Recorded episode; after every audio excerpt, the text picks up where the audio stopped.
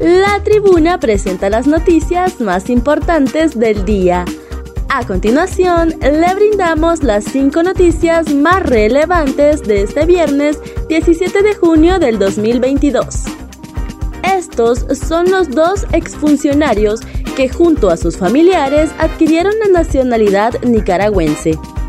El gobierno de Nicaragua otorgó este viernes la nacionalidad nicaragüense a dos ex colaboradores del expresidente de Honduras, Juan Orlando Hernández, entre el periodo 2014 y 2022, acusado de narcotráfico en Estados Unidos y extraditado a ese país. Los dos nuevos nicaragüenses son los ciudadanos hondureños Eval Jair Díaz y Ricardo Leonel Cardona, ministro de la Presidencia y secretario privado de la Presidencia respectivamente, durante la administración de Hernández, quien fue extraditado en abril pasado a Estados Unidos, donde enfrentará un juicio por narcotráfico. La Constitución de Nicaragua establece en su artículo 43 que los nicaragüenses no podrán ser objeto de extradición del territorio nacional. El ejecutivo que preside el sandinista Daniel Ortega, a través del Ministerio de Gobernación, acordó otorgar la nacionalidad nicaragüense en calidad de nacionalizados a Díaz Lupián y Cardona López, bajo el argumento de que ambos cumplieron con los requisitos y formalidades establecidas en la Constitución Política de la República de Nicaragua para adquirirla. Marco Bográn asegura que hoy el Consejo de Ministros autorizaron pago de hospitales móviles. El exdirector de Inversión Estratégica de Honduras, Inves H, Marco Bográn, reveló que quien autorizó el pago de siete fallidos hospitales móviles fue el expresidente de la República, Juan Orlando Hernández, y el Consejo de Ministros de ese entonces. Las declaraciones de Bográn fueron dadas al aire durante el foro La entrevista de Canal 11 que conduce Raúl Valladares. El exfuncionario de Inves H detalló que el permiso de parte de las autoridades se encuentra publicado en el diario oficial La Gaceta en el decreto 33-2020. Bográn dijo que se debe investigar a seis altos exfuncionarios de la gestión anterior que habrían recibido transferencias monetarias procedentes del proveedor. Sin embargo, dijo no saber quiénes son, pero que supone que se pudieron poner de acuerdo con el proveedor posterior a la gestión de él, con los hospitales tras recibir órdenes del Consejo de Ministros y expresidente. Ellos condicionaron al proveedor si no nos haces la transferencia a nosotros, 6. No te recibimos los hospitales, porque los hospitales venían en barco y yo ya estaba fuera de mi puesto. Renuncié el 27 de junio, manifestó Bográn.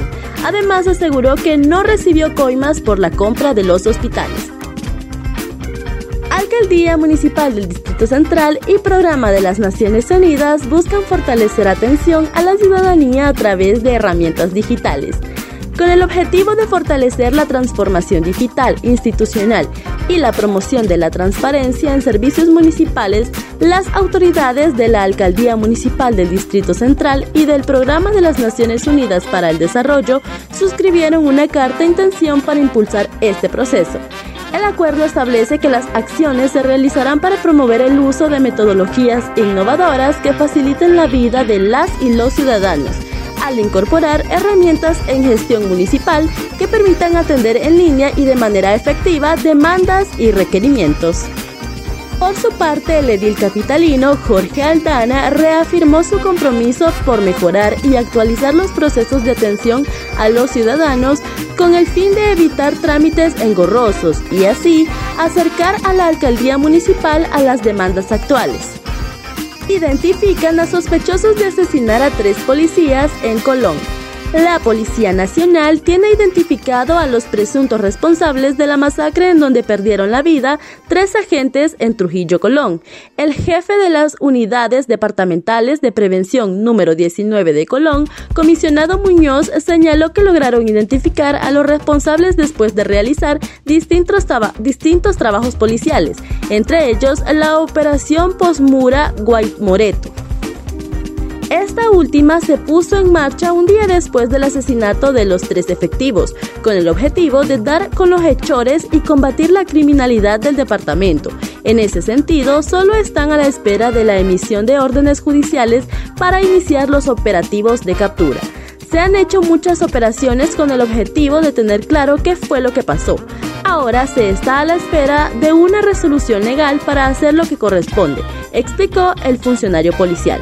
De acuerdo con información preliminar, los sospechosos son ocho y pertenecen a una banda criminal, la cual también se dedica al robo de palma africana. Los tres agentes fueron acribillados el 24 de abril en una comunidad de Trujillo Colón, tras una emboscada realizada por individuos con armas de uso prohibido cuando realizaban un patrullaje de rutina. Funcionarios policiales fueron identificados como Jairo Marcelino Posadas Ortiz, Juan Carlos Murillo Oliveira y Jonathan Josué Ramos.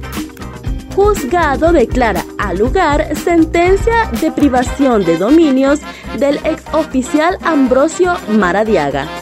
El juzgado de privación de dominio notificó este viernes la sentencia al lugar de la acción de privación de los bienes del excomisionado de la Policía Nacional, Ambrosio Maradiaga. El, la portavoz de los juzgados capitalinos, Bárbara Castillo, informó este viernes que los juzgados dieron la notificación de sentencia. Los bienes que quedarán en privación de dominio suman un valor de 5.430.177.28 lempiras, según Castillo. Sin embargo, la portavoz informó que se revocó las medidas de ocho bienes inmuebles que fueron adquiridos fuera del periodo de análisis sin mostrar mejoras. Para conocer más detalles, ingrese a nuestra página web www.latribuna.hn y síganos en nuestras redes sociales. Estas fueron las cinco noticias más importantes de hoy, viernes 17 de junio del 2022. Muchas gracias por su atención y feliz fin de semana.